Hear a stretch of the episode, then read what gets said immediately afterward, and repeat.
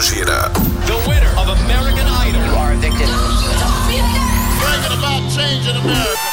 Observatório. Observatório. Economia, política, esporte, saúde, educação, cultura, tecnologia, ciência.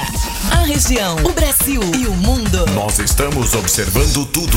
Observatório. Observatório. Está entrando no ar pela 96 FM. Observatório. Observe, comente, participe, dê a sua opinião. Observatório. Observatório.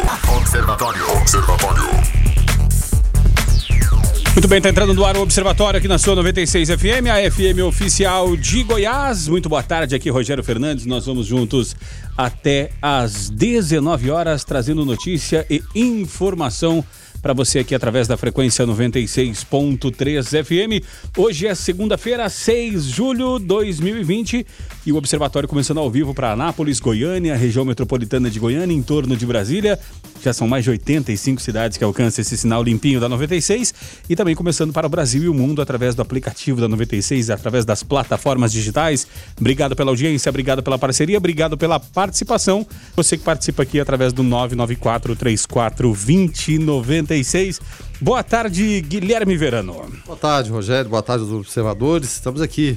Sejam muito bem-vindos, aguardando a sua participação, a sua interatividade para nos ajudar, como sempre, como todos os dias, a fazer mais um programa Observatório. Tá certo, e tá aqui conosco também doutor André Beltrão, médico cirurgião de cabeça e pescoço, diretor da unidade oncológica uh, de combate, a, de assistência de combate ao câncer de Goiás, para falar de, desse mês né, de julho, né, que é o mês de combate ao câncer de cabeça e pescoço. É... André, doutor André, boa tarde. Mais uma vez, seja muito bem-vindo aqui ao Observatório.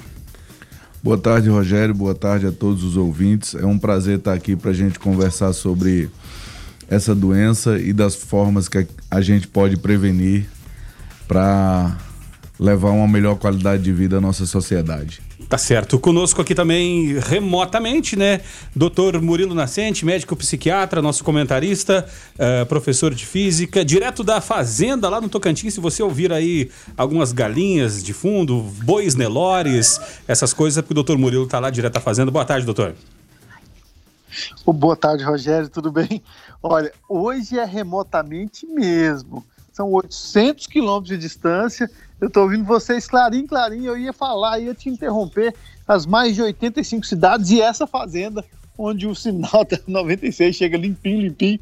Boa tarde para você, Alverana, ao Weber Witt, ao meu colega, doutor André Beltrão. Prazer falar com você por aqui. E ao nosso ouvinte, né? Tá certo, esse negócio de internet é um negócio demais, né, Verano? Um dia civil, né? Lá no meio da fazenda, lá no meio da grota, doutor Murilo Lusco, ouvindo a gente. Deixa eu dar boa tarde para o Weber Witt, nosso produtor jornalista. Boa tarde, Weber.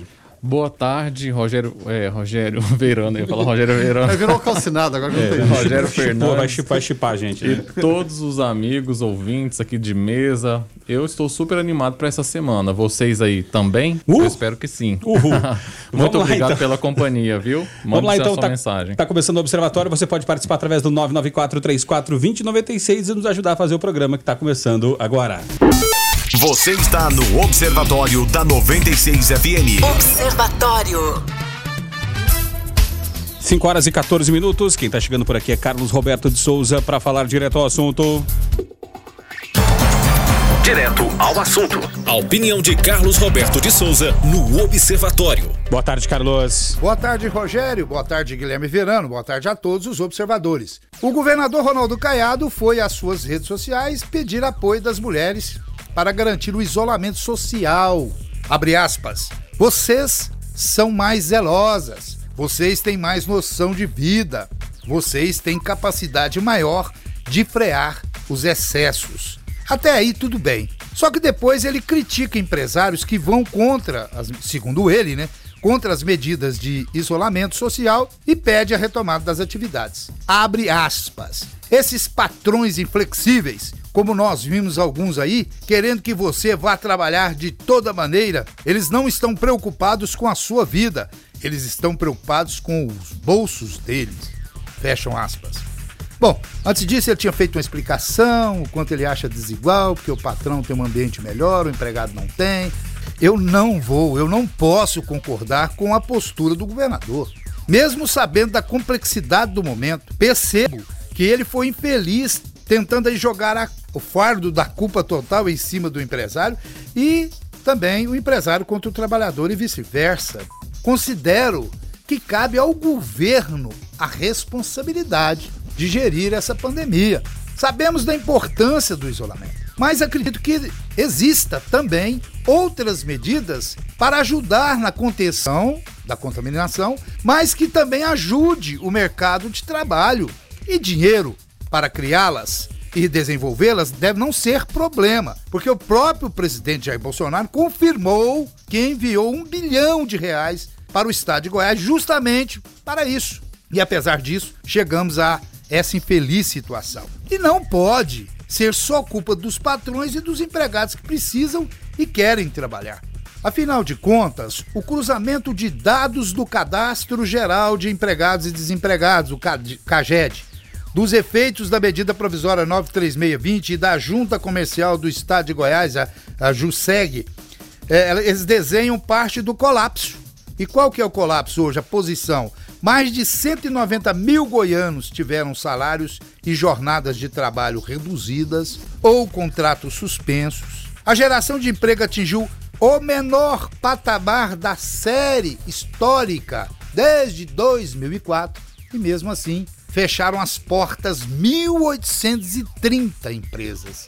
O que explica aí a demissão só em Goiânia de 9.989 trabalhadores, seguidas por Caldas Nova com 1.238 trabalhadores, Rio Quente foram demitidos 901 trabalhadores e em Catalão 504 trabalhadores. Rio Verde, um pouco menos, 434 demissões. Então, diante de um número enorme de desempregados e fechamento de empresas, diante desse número nós podemos perceber que ambos, né, empresas e empregados, eles cortaram suas carnes. Portanto, fizeram sua parte. E talvez isso, para o senhor governador, pode não justificar, mas para mim explica o porquê hoje existe aí um certo desespero, tanto por parte do trabalhador como do empresário. Então eu te faço um pedido, por gentileza, senhor governador, não faça esse jogo de colocar a carga maior da responsabilidade em cima da classe empresarial e nem trabalhador contra patrão. Isso só serve, sabe para quê? Para piorar mais ainda a nossa situação financeira, a situação financeira do Estado, que afinal de contas,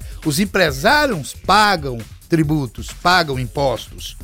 E faça diferente. Seja o novo. Faça aquilo que o senhor prometeu aos cidadãos goianos. Como o senhor é o maior empregador do Estado, explica aos empresários, em vez de condená-los, de que maneira eles podem conseguir gerir seus empregados, como o senhor deve estar conseguindo gerir os seus 161.931 servidores. Isso sim será proveitoso para todos. Fiquem todos com Deus, ademã que eu vou em frente de leve. As principais notícias do Brasil e do mundo. Observatório. Observatório.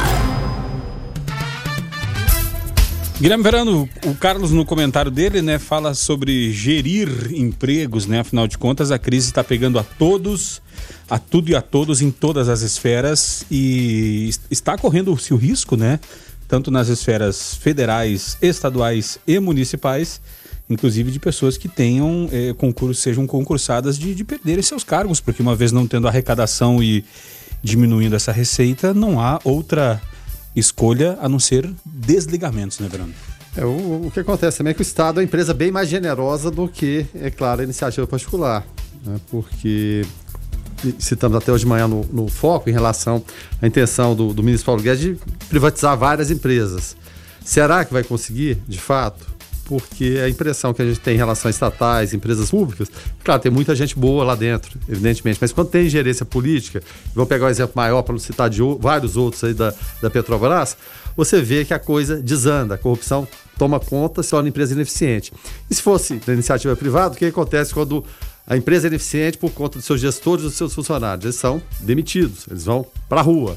Deveria funcionar assim. Então, quando você pede muito sacrifício de empresários, da população, e você não vê, por outro lado, em relação a gestores políticos, que muitas vezes lidam com estados ou com municípios como se fosse uma empresa que não. A, a, o caixa ali ninguém responde absolutamente nada, que pese lei de responsabilidade fiscal, a gente fica assustado. Por outro lado, eu vi uma notícia é, até razoavelmente é, alvissareira, como os mais antigos em relação a hoje. Os economistas falam que parece que o fundo do poço chegou, mesmo porque cavar mais não tem jeito, né?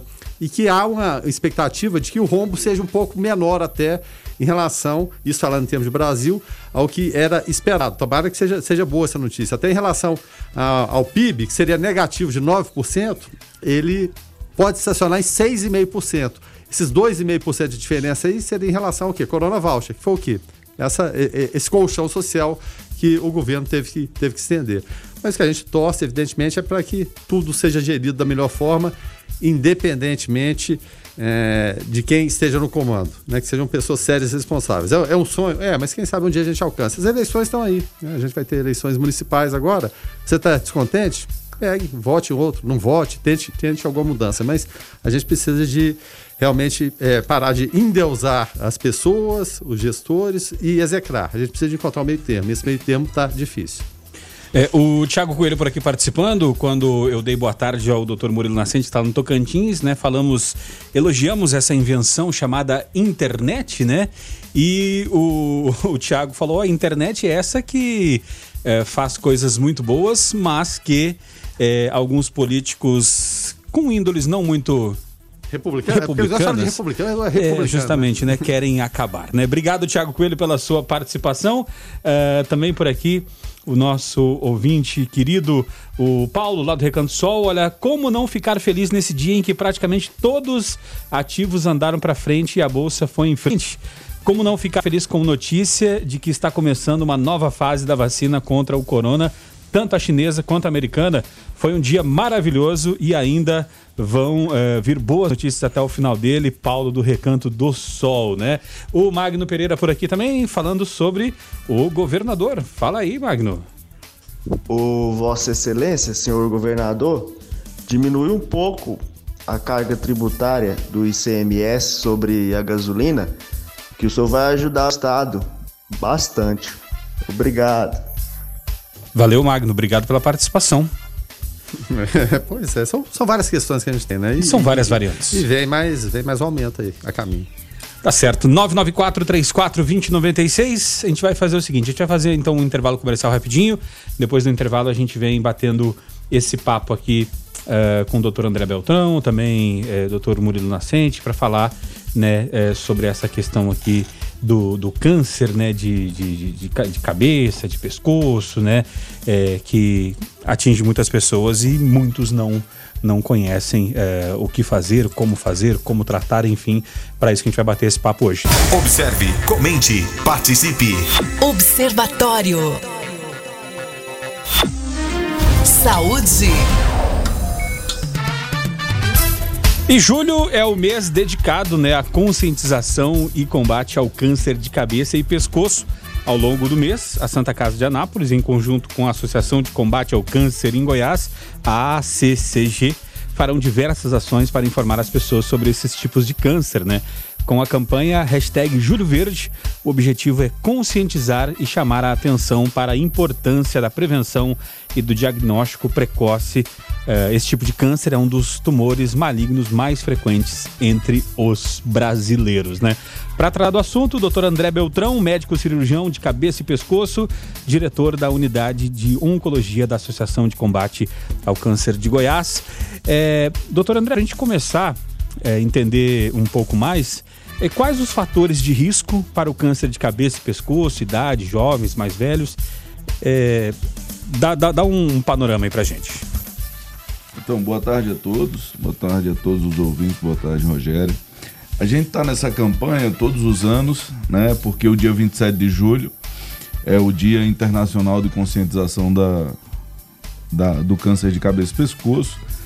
E a gente da Unidade Oncológica, agora em parceria, que foi muito boa e já está sendo produtiva junto com a Santa Casa de Anápolis, é, vamos fazer juntos essa campanha né, para trazer informação para a nossa população e com isso a gente prevenir e é, trazer a população é, ao médico para que a gente possa fazer um diagnóstico precoce e ajudar no tratamento dessas pessoas, que é um dos cânceres mais frequentes no, no estado de Goiás. É, sobre os fatores de risco, Rogério, os fatores de risco mais importantes basicamente são três, que é o tabagismo, né, o hábito de fumar, a, a ingestão ex excessiva de bebidas alcoólicas, principalmente as bebidas destiladas, e a infecção pelo vírus HPV, né, que é o vírus do papiloma humano. Também temos outros fatores de risco, assim como a higiene bucal. Desculpa, que também são importantes que a gente tem que levar em consideração. Mas os mais fortes são esses três. E logicamente, como a cabeça e o pescoço elas têm uma é, exposição à luz do sol muito intensa, muito maior do que todo o resto do nosso corpo, o sol, né, com a, os raios UVA e UVB, também trazem um fator de risco importante para o câncer de pele na região da cabeça e pescoço. Em, em relação a, a, sintomas, porque tem, tem muito câncer que é silencioso.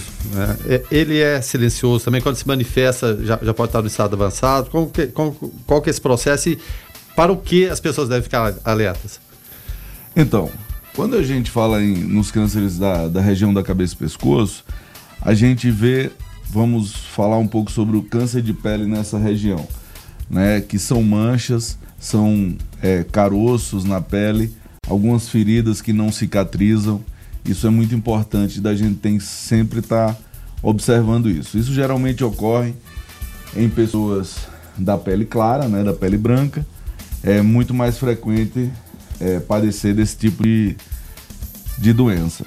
Já na cavidade oral, né, na boca, a gente pode procurar manchas, que essas manchas geralmente são manchas brancas, que a gente conhece como leucoplasia, e ferimentos, uma afta que não cicatrizou, uma feridinha que não cicatrizou, alguma ferida mais profunda na garganta.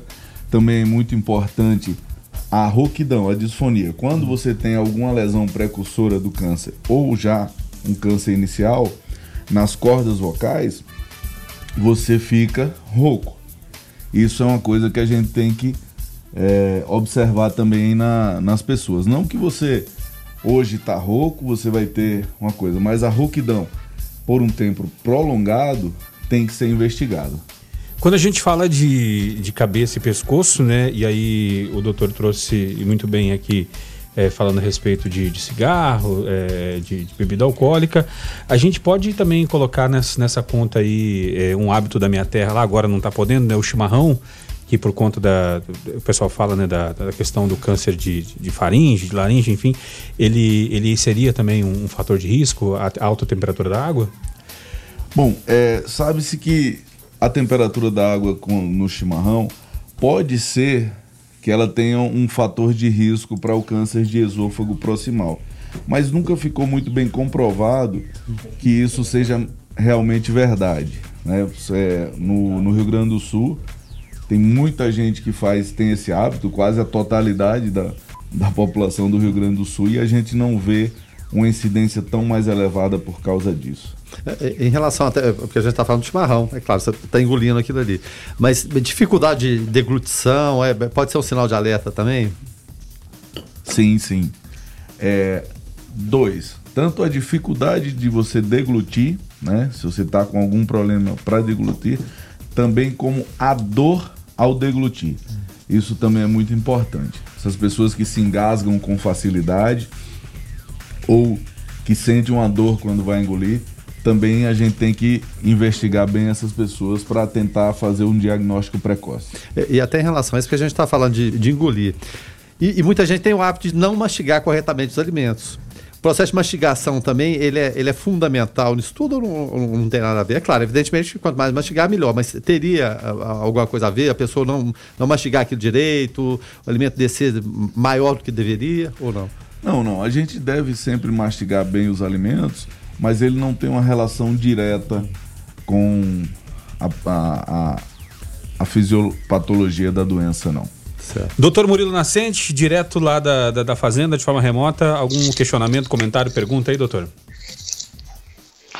Não, eu quero cumprimentar o colega. eu acho interessantíssimo é, expor para a população quais são os fatores de risco é, em relação a, a, a essa doença tão estigmatizante e inclusive fazer um paralelo com a doença que a gente vem passando agora, né? O coronavírus também é uma doença estigmatizante. As pessoas que têm sofrido disso, elas realmente é, tendem até a se esconder, a, a não querer contar para os outros, porque tem sido alvo de preconceito.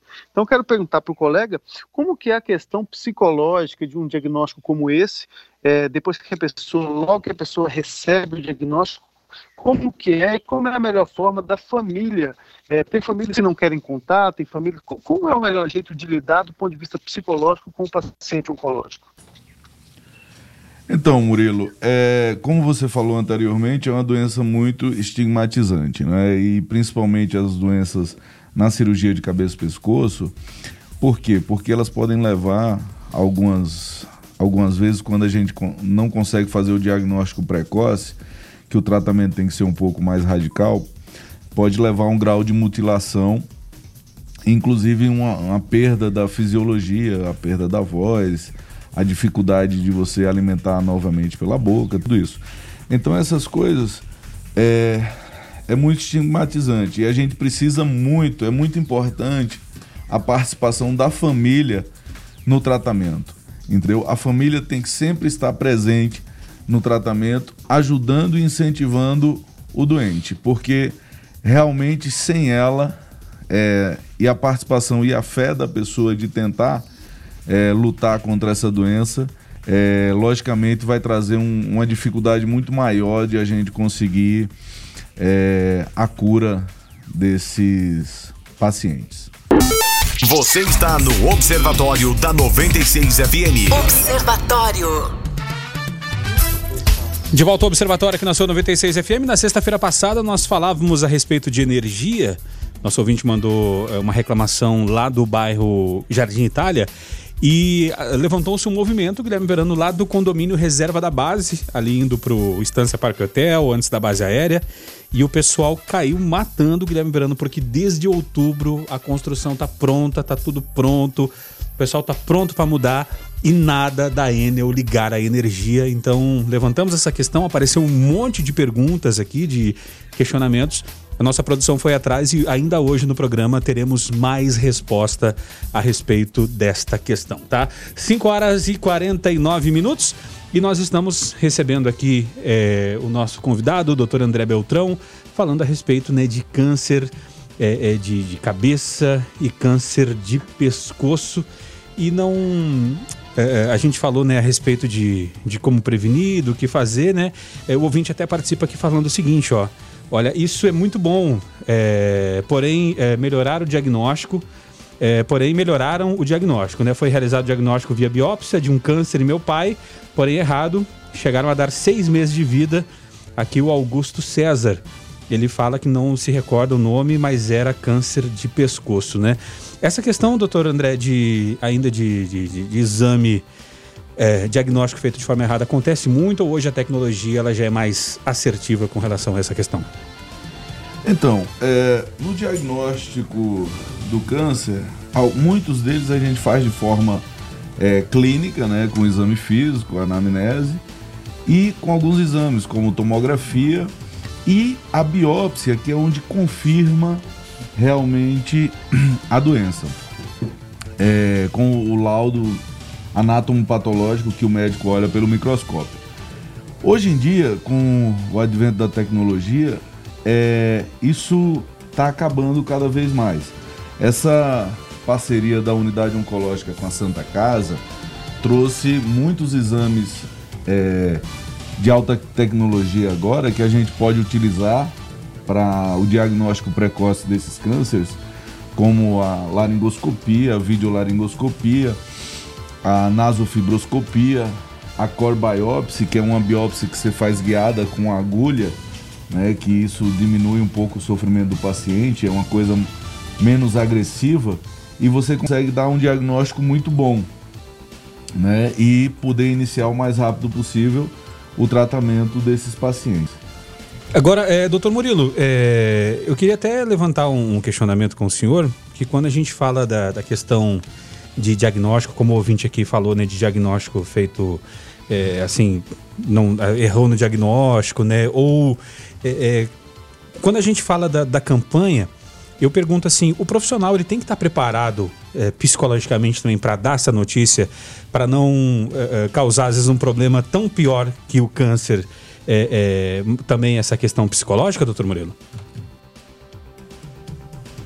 Que legal, perdi a conexão com o doutor. Mo... Ah, aqui. Chegou. Conseguiu me ouvir, doutor Moreno? tô, tô por aqui. Sim, ouvi tudo. É, olha, a questão de você dar um diagnóstico é, muitas vezes taxativo a um paciente, a forma com que você fala, define muito de como esse paciente vai é, responder e engajar-se no tratamento. Né? Muitas vezes os tratamentos, como o próprio doutor falou, são tratamentos que podem levar a sofrimento, são tratamentos longos, são tratamentos com muitos efeitos colaterais, é, desde radioterapia a quimioterapia e mesmo as cirurgias, às vezes, são cirurgias que levam a limitações.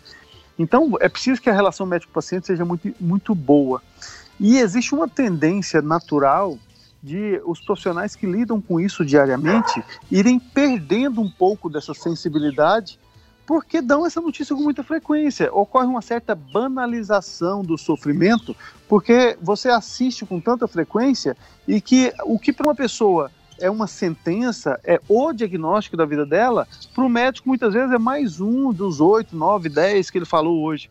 Então é um cuidado que os colegas sempre têm de ter, é, assim, ter domínio da linguagem, o jeito certo, não perder a capacidade de ter compaixão com a pessoa com quem você está falando. Meu colega falou que usa uma agulha para minimizar o sofrimento do paciente, porque se você começar a ficar desatento com relação ao sofrimento de quem você cuida, você fica muito técnico. E aí trata a pessoa como uma máquina que você tem que é, apertar um parafuso, e não é bem assim, né?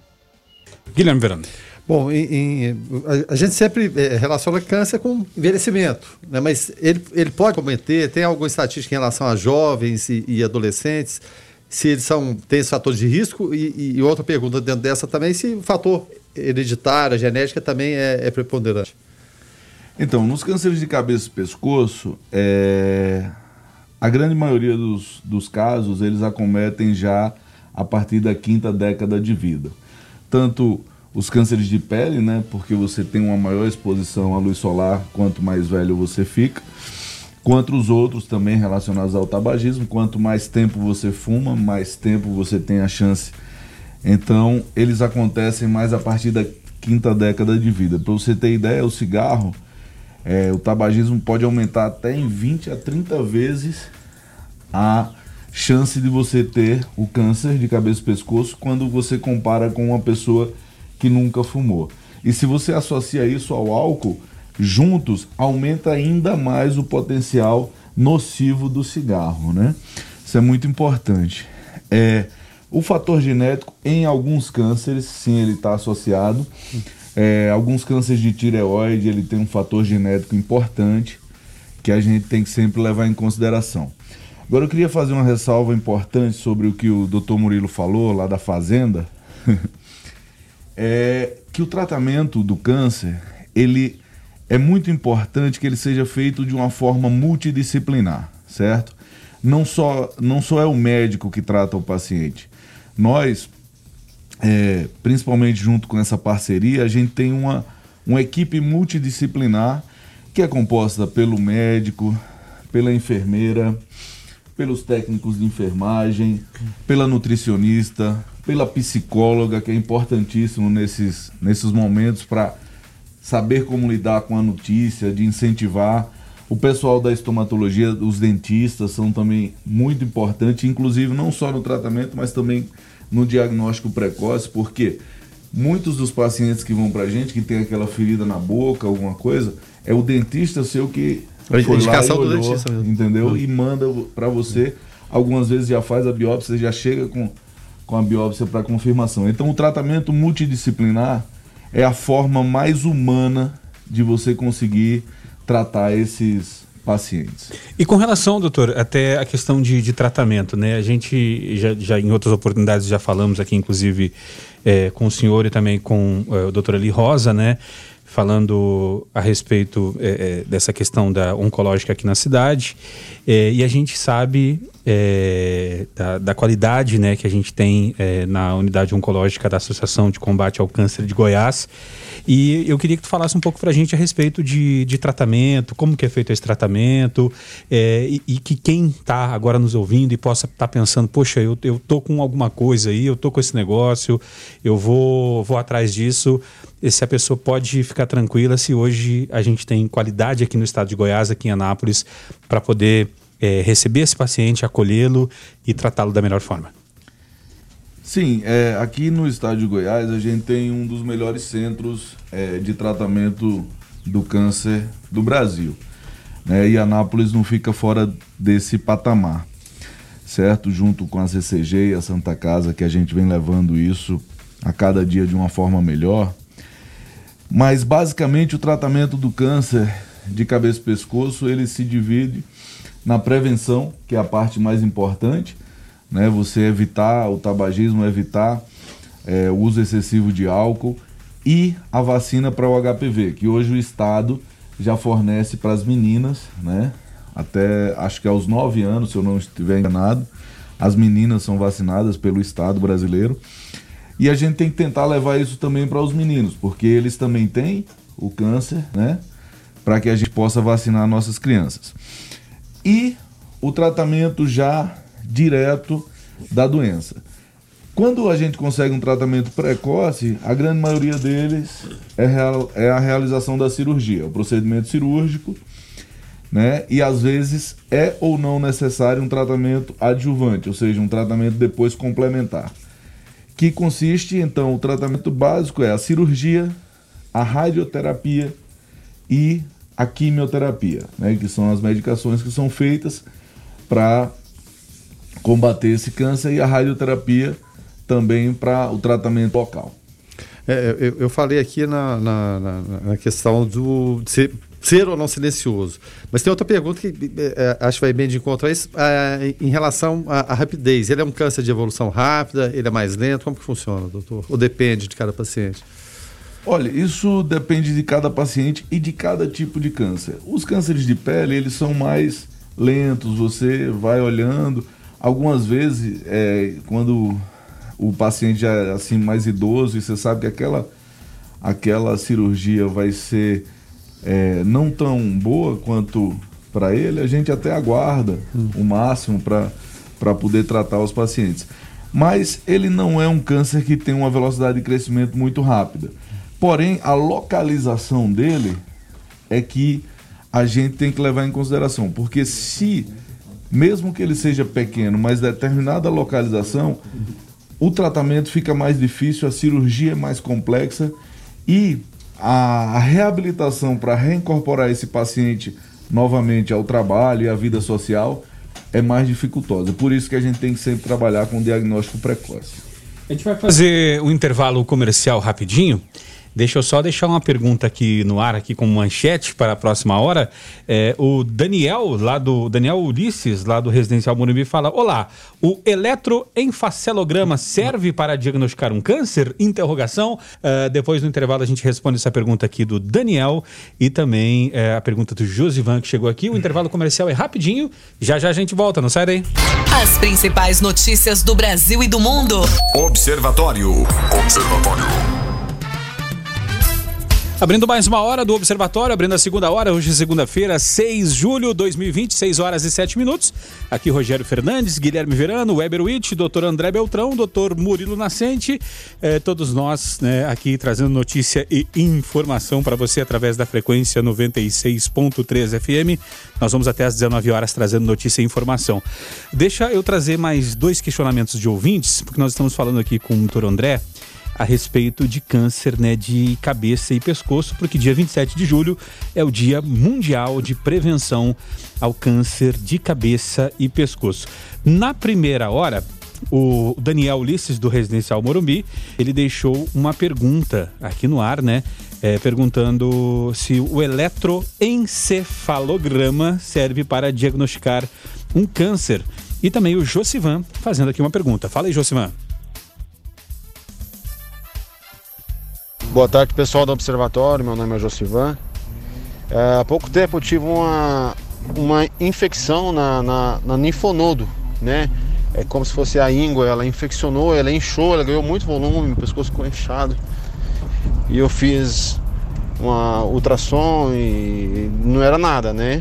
E a médica ainda me passou para um médico especialista no para me fazer uma biópsia. Só que foi um mês, né? Labutando, tomando os antibióticos, né? os remédios é, receitados. E ela não diminuiu o tamanho. Aí uma semana para cá ela diminuiu o tamanho e só ficou uma. Como diz, um vestígio, né? Tipo um, tá um voluminho um pouquinho bem, bem significativo. É, eu queria saber se, qual, se realmente precisa de, de fazer uma, uma biópsia, alguma coisa, e, e onde que eu consigo esse tratamento aí com o custo mais em conta. Valeu, obrigado, Josivan. Então, esse questionamento do Josivan e também o questionamento do Daniel Ulisses. Agora que eu acertei o nome, eu vou repetir de novo, né? Vai lá. Perguntando a respeito do eletroencefalograma. Doutor André. Então, o eletroencefalograma, ele não dá um diagnóstico de câncer dentro do cérebro, mas ele pode ajudar a você, ao médico, em pesquisar se tiver alguma alteração e você fazer outros exames que são mais específicos e mais capazes de dar um diagnóstico de uma neoplasia intracerebral. Sobre a pergunta do É o Josivan? Josivan. Josivan, Josivan, é, os linfonodos cervicais, como você falou, popularmente conhecido como íngua, eles podem aparecer devido várias, vários motivos. Pode ser infecção, entendeu? Pode ser um amidalite, qualquer tipo de infecção que você tenha é, na região da cabeça e pescoço. Se ele apareceu, você fez um tratamento, foi médico, é, fez a ultrassonografia, a ultrassonografia mostrou é, que ele tem é, uma, uma, uma maior é, probabilidade de ser benigno, você fez o tratamento e ele regrediu, provavelmente você não tem a necessidade de fazer a biópsia. Porém, quando você faz o tratamento e ele persiste no local, entendeu? Com o tamanho aumentado, é válido sim, depois de um mês, se ele não regrediu, é válido sim a gente fazer essa biópsia que a gente chama de PAF, que é a punção aspirativa com agulha fina, que é quase que inócuo, só uma dorzinha, mas vale a pena para a gente ficar com a consciência tranquila.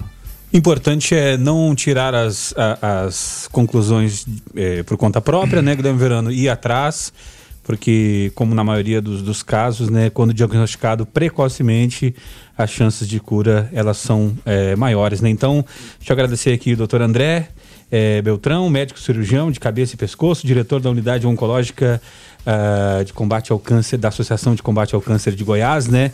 Falou conosco a respeito do Julho Verde, dia 27 de julho. É, é o dia, né? É o dia de combate, a, a dia mundial de prevenção do câncer de cabeça e pescoço.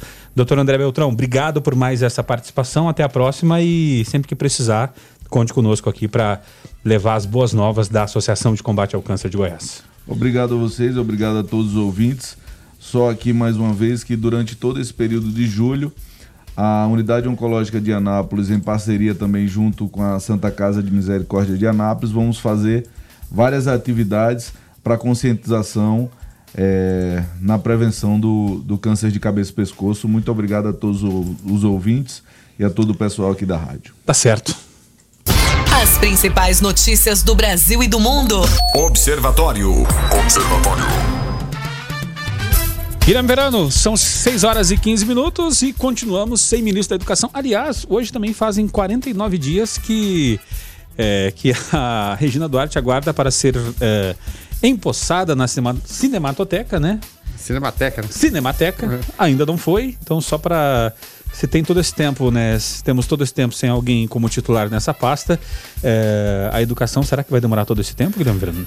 Ó, Rogério, tá- já tem um ano e meio, né? Porque o Vélez não disse que veio. Vai Traub causou sua confusão. Aí depois o Decotelli não, não, não, não decolou. E o, o último agora nem estava cogitado. E ele mesmo já desistiu porque seria fritado, a coisa não, não, não, não iria acontecer. Mas o fato é o seguinte: tem candidato a vaga. A vaga está aberta, mas tem candidato.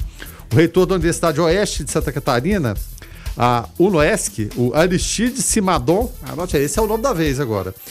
Ele está cotadíssimo para assumir o Ministério da Educação, está em Brasília e aguarda um posicionamento do Palácio Planalto para se reunir com o presidente Jair Bolsonaro. Jair Bolsonaro vai fazer aquela, aquela entrevista de emprego, né? Ele disse que está aguardando, né? Ele confirmou também que foi indicado pelo senador Jorginho Melo, do PL, de quem é amigo. Então ele teve uma indicação, né? É, o Simadon, só para estourar um pouquinho, ele é filiado PL, antigo PR, de Valdemar da Costa Neto desde 2013. Esse aqui tá bem indicado, Rogério. Esse aqui pode ser que emplaque, rapaz, porque o Centrão indicando a coisa facilita muito esse processo. Agora, doutor Murilo, com relação a essa questão aí do ministro, vai, não vai, Decotelli fala que tem doutorado, pós-doutorado, daqui a pouco não tem, e, e aí agora o Feder lá, né, lá da, do Paraná uh, declinou do, do convite. Afinal de contas, eh, será que, que temos um nome que agrade a todas as alas, seja olavistas, seja governistas, e que agrade também a oposição, alguém que vá uh, uh, gerir a educação e não uma pasta de forma ideológica, doutor Murilo? ah, Rogério, você quer um milagre, né? Rapaz, o homem mais importante que já passou por aqui foi crucificado porque não agradou todo mundo. Você está querendo um ministro da educação no Brasil de hoje que agrade a todos. Agora, o que eu quero destacar com muita, muita, muita atenção para os ouvintes, para vocês aí, é como a gente vive uma crise de confiança.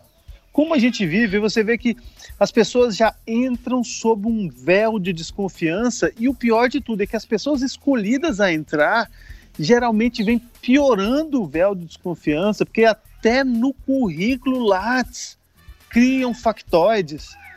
Poxa vida, onde que tá, o que que está acontecendo? As pessoas são incapazes de dizer a verdade até nos currículos dos ministros da educação colocam títulos educacionais que não têm. Eu não sei para onde a gente vai. Agora são 6 horas e 18 minutos, né? O fato é que, mesmo o doutor Murilo não sabendo para onde vamos, né, Guilherme Verano? O Enem tá aí, as, as portas, né? E agora foi pro ano que vem. E o pessoal tá aguardando, né? Enfim. E, e, e só para abrir um, um adendo aqui, tem, tem muito aluno que tá sem essa condição de estudar já tá desistindo. Simplesmente vai desistir do Enem. Desiste, abre mão. É, porque, assim, já vive essa questão é, do, do que vai ser feito, né? Do que não vai ser feito e as pessoas sem, sem a, a condição de estudar, né? Mas é, agora com essa inconsistência, aquela pessoa que estava às vezes motivada, mas sem condição de estudar, agora perdendo a motivação também perde tudo, né? Perde tudo, a pauta urgente. Agora a Câmara, Olha... sem a presença do ministro da do Educação, a Câmara chamou para ser a responsabilidade do Fundeb, que tem, tem que ser votado. Como é que vai fazer com o Fundeb até o final do ano? Tem o é. ministro da Educação. Bom, fala, doutor Murilo. Olha, sobre isso, esse é um assunto extremamente delicado, importante, a questão do Enem. São basicamente 6 milhões de pessoas que anualmente é, se expõem ao Exame Nacional do Ensino Médio. É a principal porta de entrada aos cursos superiores do Brasil. Doutor Murilo Nascente, como está na fazenda lá no Tocantins? Ah. Universidades de fora, o, usam, é, é, algumas universidades até de fora usam a nota do Enem como porta de entrada. E vejam bem, vários estudantes que estão desistindo, mas muitos estão insistindo. Então a gente tem que ver que existem estudantes que, mantendo rotinas de estudo diárias, eles vão ter vantagem nesse Enem. Então muitas pessoas estão desistindo, deixando para lá, como se o Enem não fosse acontecer, mas esse imediatismo também é uma questão que deve ser trabalhada, porque é claro que vai haver o Enem, ele pode ser adiado, mas é claro que vai haver o Enem. A grande pergunta agora é como que os alunos da escola pública vão fazer com o Enem, que tipo de discrepância vai acontecer agora, porque existem escolas que de fato não estão tendo aulas, e talvez esse fato aumente as desigualdades na hora da prova. Mas sem dúvida nenhuma é uma oportunidade para os alunos que têm um pouquinho de percepção mais intensa do que está acontecendo. É, na sexta-feira, né, nós falamos a respeito de, de Enel, né? E aí o pessoal lá do condomínio Reserva da Base mandou as mensagens falando o seguinte: Olá, boa tarde. É, Samara, quero aqui fazer minha reclamação da Enel, pois ela é o principal motivo que ainda não entregaram a minha casa no condomínio Reserva da Base. Segundo a construtora, só falta a Enel coletar a instalação de energia para nos integrar, entregar essa uh, e essa enrolação desde outubro do ano passado, né? É, também o ouvinte, o Marcelo Borges, também mandou a mesma questão, né? É, vários ouvintes na sexta-feira encaminharam essas mensagens, né? Nós fomos atrás de respostas, né? É, com a Enel é, e nós vamos trazer ela daqui a pouco dentro do Observatório aqui na 96 FM.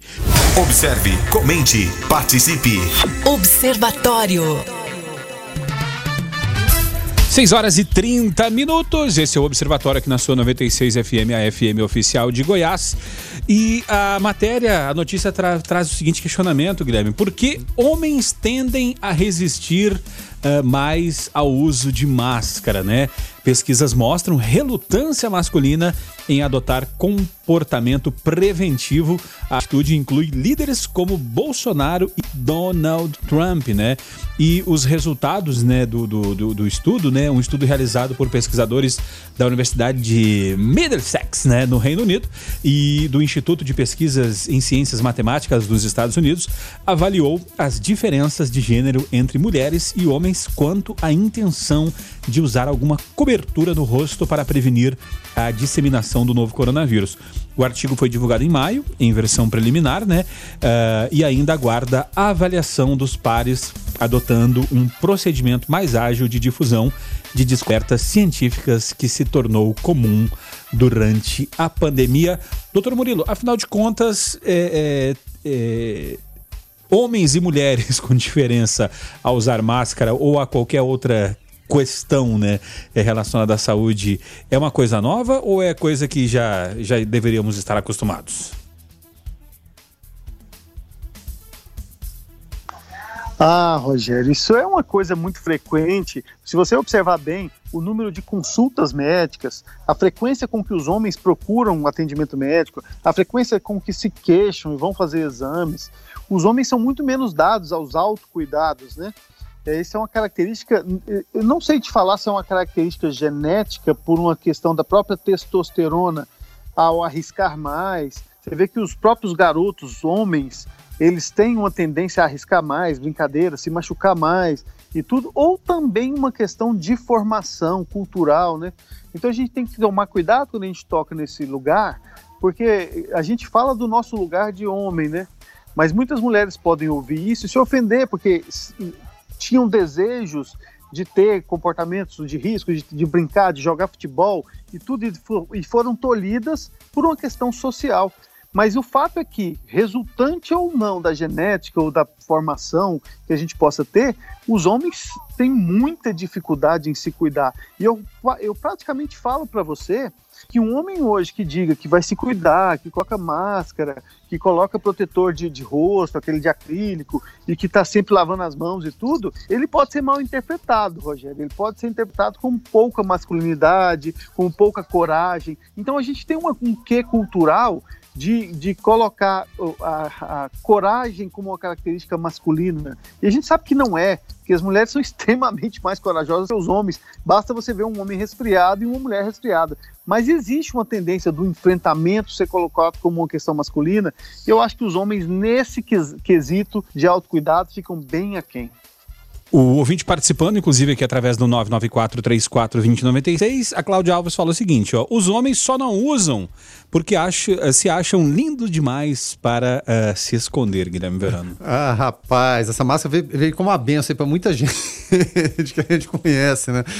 Ah, mas eu, diria, até em relação a, a essa pergunta, que as mulheres são muito mais sábias do que nós muito mais sábias, para dizer mais inteligentes, né? Porque elas sabem se cuidar, como o próprio doutor Murilo falou, e é, e é claro, é senso comum. Todos os profissionais da área médica que a gente entrevista aqui, quem procura mais é, o, o, médico? Quem que leva o marido praticamente pela orelha, arrastado para ir no médico? é a mulher. Aí o, o, machão fica de lado, né? A mulher tem que pegar e levar como, tal qual uma criança, né?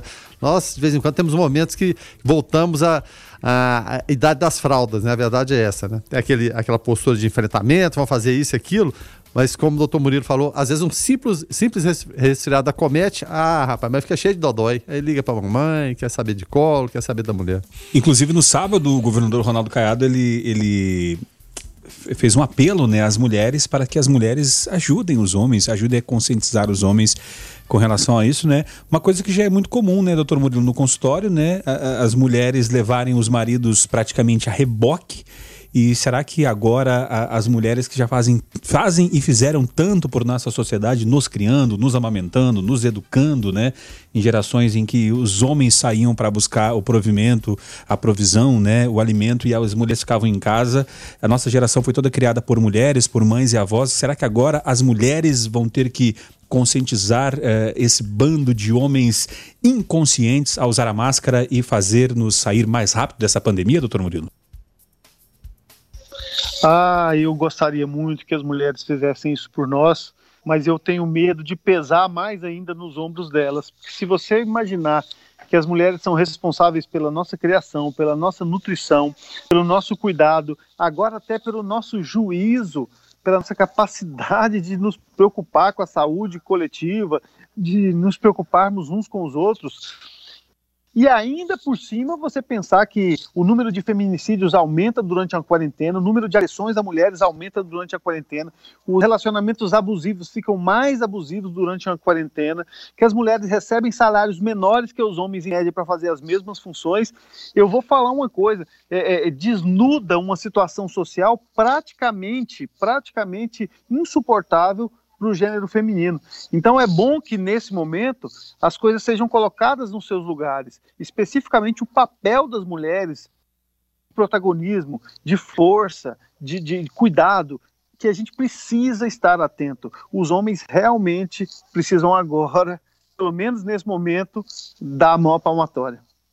É, e com relação a essa questão aqui, né, o Luciano até fala aqui, o Guilherme Weber e o Dr. Murilo, que a mulherada já tem uma máscara para cada tipo de roupa, né? Máscara para ir ao mercado, para ir ao sacolão, troca de máscara duas, três vezes por dia, né? Como é o recomendável, né?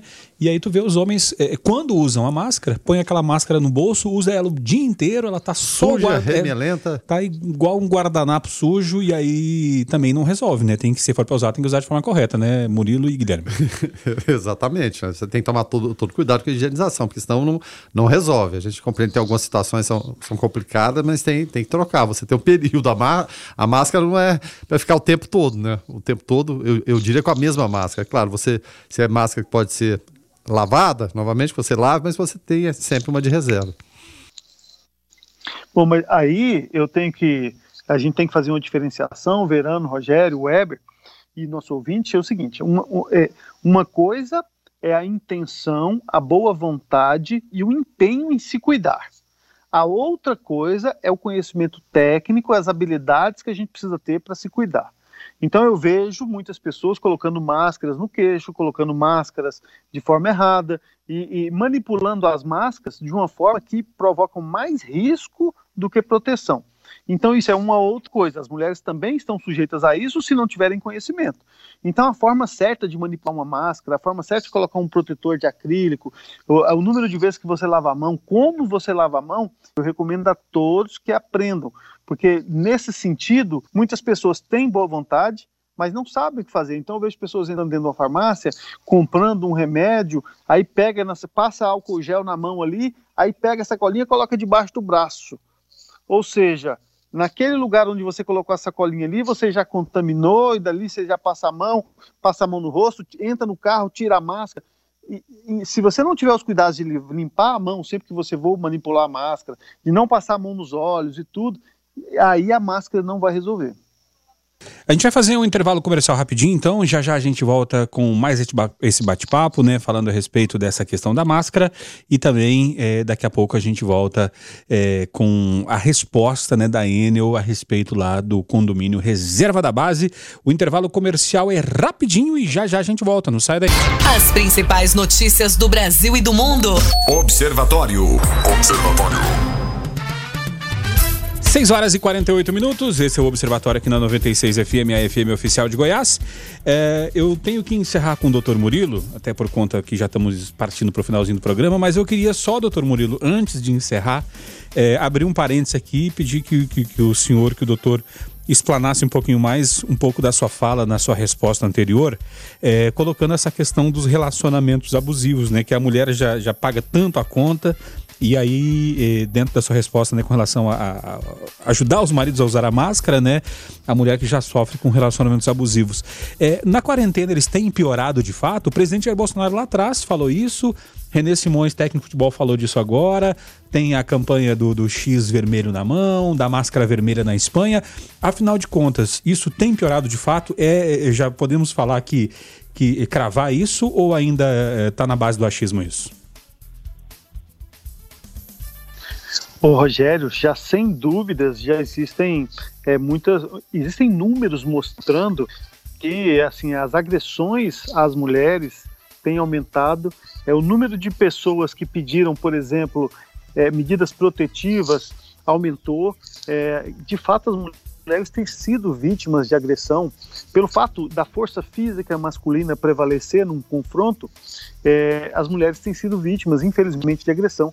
E o interessante é que num período de isolamento, em período que as pessoas têm que ficar mais em casa, elas acabam tendo que tomar mais contato com as suas escolhas, né? com aquilo para o qual elas se decidiram, e não tem muitos escapismos, né?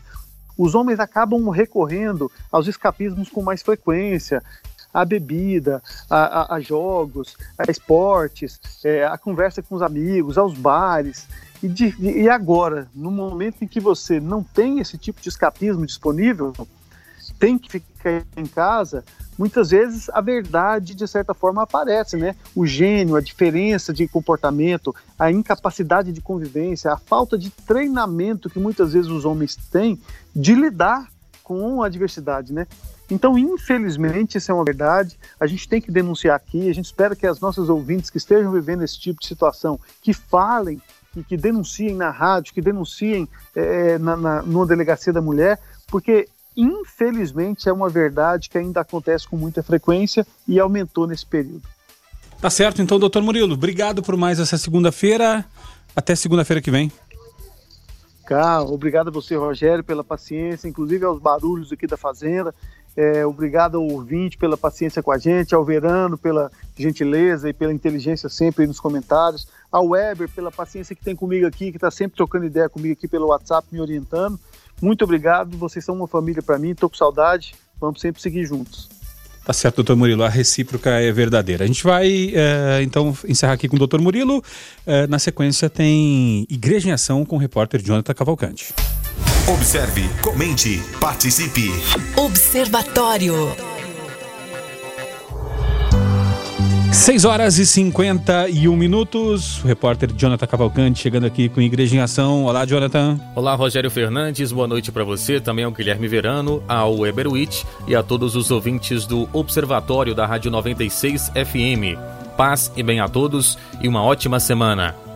No Ângelos do último domingo, dia 5 de julho, o Papa Francisco voltou a lançar um apelo por um cessar-fogo global imediato, para que as consequências da pandemia do coronavírus possam ser melhor enfrentadas e ajudas humanitárias possam chegar às populações civis atingidas por conflitos. Nesta semana, o Conselho de Segurança das Nações adotou uma resolução que dispõe algumas medidas para enfrentar as devastadoras consequências do vírus Covid-19 de maneira particular para as áreas já palco de conflitos. É louvável o pedido de um cessar-fogo global e imediato, que permitiria a paz e a segurança indispensáveis para fornecer a assistência humanitária tão urgente e necessária. Faço votos, disse Francisco, ao concluir que tal decisão seja implementada de maneira eficaz e imediata para o bem de tantas pessoas que estão sofrendo que esta resolução do Conselho de Segurança possa se tornar um primeiro passo corajoso para um futuro de paz, destacou o Papa. Um semelhante apelo já havia sido feito por Francisco no Ângelos no domingo, no dia 29 de março, quando se uniu ao pedido lançado pelo secretário-geral da ONU, Antônio Guterres, de um cessar-fogo imediato global em todas as partes do mundo para, entre os outros, melhor combater a pandemia de coronavírus e favorecer a criação de corredores de ajudas humanitárias. Jonathan Cavalcante, para o Igreja em Ação. As principais notícias do Brasil e do mundo. Observatório. Observatório.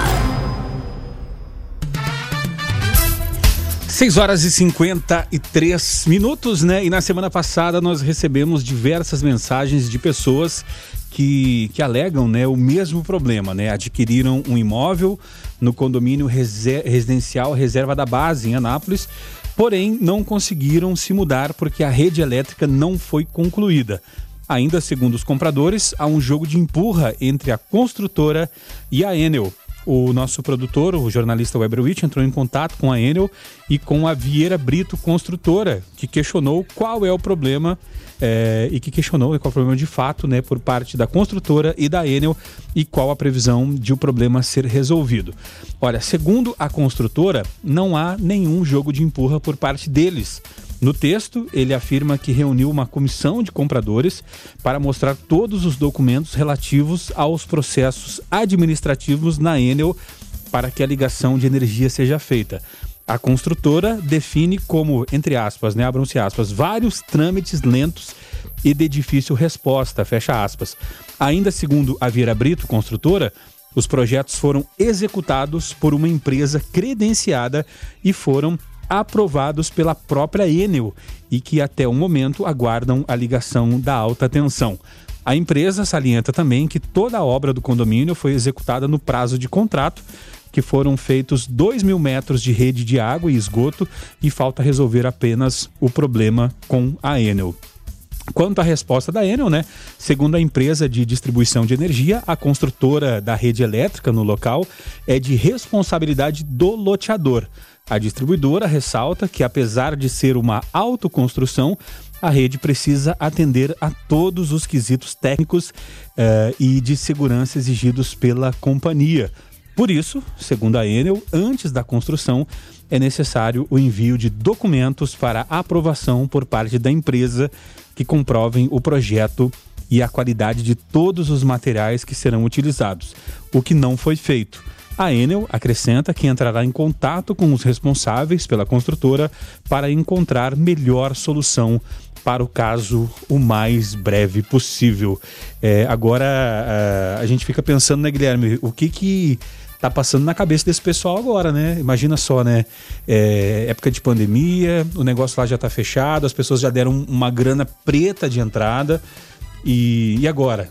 Né? Quanto será que, que esses ainda esses poderiam estar com os contratos com a Caixa Econômica pausados nesse momento e quantos desses estão pagando aluguel, passando por dificuldade por não estar tá morando na sua casa, casa própria que já era para estar tá resolvido. Pois é, já era para estar tá resolvido. E o, o, o que, que, as pessoas querem? É solução do problema. Há essa expectativa aqui, mas eu vou colocar um, um, um terceiro item aqui, porque a gente falou da consultora, falamos da Enel. E quem fiscaliza todo esse processo em, em, relação a isso? Que deve ser dessa forma, você deve ter esses parâmetros aqui para você iniciar uma, uma construção, um loteamento. Parece que tem algum ponto falho aí, porque se a Enel está falando que eles não estão seguindo essas normas, né? Do que deveria ser as normas técnicas, né? De, de segurança, principalmente, porque tra trata-se de, de, de, rede elétrica de alta tensão. A gente vai perguntando, mas não tem ninguém que fiscaliza? Ninguém vai olhar isso aí? De que forma isso funciona? Tem muito disso, né? Tem muito jogo de empurra, mas a gente espera uma solução mais rápido possível, porque como o Rogério falou, situação complicada, você ainda tendo que pagar aluguel, você tendo investido no sonho, e como é, é, é, é, fantástico o sonho da casa própria, às vezes é um projeto de vida das pessoas. Você ter um, um lar, nada melhor que o lar da gente, você sair daqui e ir pro seu lar. É muito bom, é, é, é fundamental na vida das pessoas, né? o sentimento de você pertencer a algum lugar, né? ou ser dono de algum lugar que você se sinta protegido. Mas, felizmente, até agora não aconteceu. Mas a gente vai continuar cobrando, a produção está aqui firme, o Weber né, trouxe o caso lá da sexta-feira ainda, e a gente procura explicações para desenrolar, porque simplesmente falar, vamos procurar a solução mais breve possível, tudo bem, atende uh, essa demanda hoje, mas vamos ver o desenvolvimento disso a partir de amanhã. É, e o que a gente espera, né, é que a Enel tenha a mesma celeridade que teve com, com outros casos, né, que nós relatamos aqui, né, é, o próprio caso do, do, do Frei Benedito que teve aqui elogiando a Isso. Enel, né, Guilherme Verano, falando a respeito da energia fotovoltaica, né, então que se encontre, né, é, a construtora junto com a Enel, entre lá num acordo e resolvam, porque o, o consumidor lá, aquela pessoa que vai morar lá, não tem nada a ver com esse imbróglio e que essas duas partes, né, essa briga de cachorro grande se resolva, né? E principalmente porque pega muito mal para construtor e pega muito mal para a companhia de, de, de eletricidade, a Enel. Justamente. Assim como pegou mal, você me permite só um curtinho aqui? Por favor, Guilherme. Porque a gente viu todo aquele embrólio é, no Rio de Janeiro em relação ao engenheiro civil formado, né? A cidade Sim, sim. falou, né? Tava o fiscal lá. Mas o, o tal do engenheiro civil formado, que agrediu verbalmente o fiscal da Vigilância Sanitária, o Flávio Graça, durante inspeção em restaurante da Barra da Tijuca, no Rio, olha só, recebeu o Corona Voucher, auxílio emergencial de 600 reais. Porque, como a gente estava falando de ministro aqui, vasculha-se tudo, né? É, o Globo teve acesso aos dados do engenheiro no portal da transparência da CGU e constatou que ele deu entrada no pedido e recebeu a primeira parcela do pagamento em maio. Só para lembrar, pelas regras do Corona Voucher, ele é destinado apenas a trabalhadores informais e desempregados ou pessoas que perderam emprego em consequência da pandemia do novo coronavírus. Né? As redes sociais homem foram apagadas, conti- continham postagens elogiosas à extremista Sara Winter e ao blogueiro o Oswaldo Eustáquio. Enfim, né, foi uma cena lamentável, de res- desrespeito e principalmente falta de cidadania né, com o trabalho do- da outra pessoa que está lá para tentar preservar a saúde dele e dos outros. Tá certo, Guilherme. Então, até amanhã de manhã. Até amanhã de manhã, obrigado a participação de todos, né? Doutor André que esteve aqui com a gente, doutor Murilo, Rogério, Weber, mas principalmente, é claro, o ouvinte. Esse é peça fundamental no esquema, no esquema, tá certo? Como diria o treinador. Um abraço. Tá certo. É, Weber, então até amanhã. Até amanhã a gente agradece né, aqui os ouvintes, as, as respostas que nós obtivemos, e entre esses dois polos está o consumidor, que não, que não merece passar por isso. E como o Guilherme Verano disse, nós vamos acompanhar e para ver até a gente noticiar que essa é a melhor solução, né, o mais breve possível. E quando, e quando já estiverem lá morando, que passar tudo isso, os moradores do Reserva da Base quiser fazer um churrasco lá na área de lazer e convidar a equipe do Observatório. Sim, quando puder, né? Quando Isso. retomar tudo. Isso, justamente. Estaremos, estaremos prontos para ir aí comer aquela carninha, né? É, dito isso, então, nós vamos encerrando o Observatório de hoje. Olha, o Observatório vai ficando por aqui. A ficha técnica do Jornalismo 96 FM tem a apresentação e trabalhos técnicos de Rogério Fernandes, os comentários de Guilherme Verano, a produção é do jornalista Weber Witt, a coordenação artística de Francisco Alves Pereira, a gerência comercial Carlos Roberto Alves de Souza, direção executiva Vitor Almeida França Lopes, 96 FM, 45 anos, a FM oficial de Goiás. Na sequência, você fica com o Conectado. Nós voltamos amanhã às 6 da manhã no Foco 96. Fiquem todos com Deus. Paz e bem. Observatório. 96 FM. Você ouviu Observatório na 96 FM. Observatório. Observatório.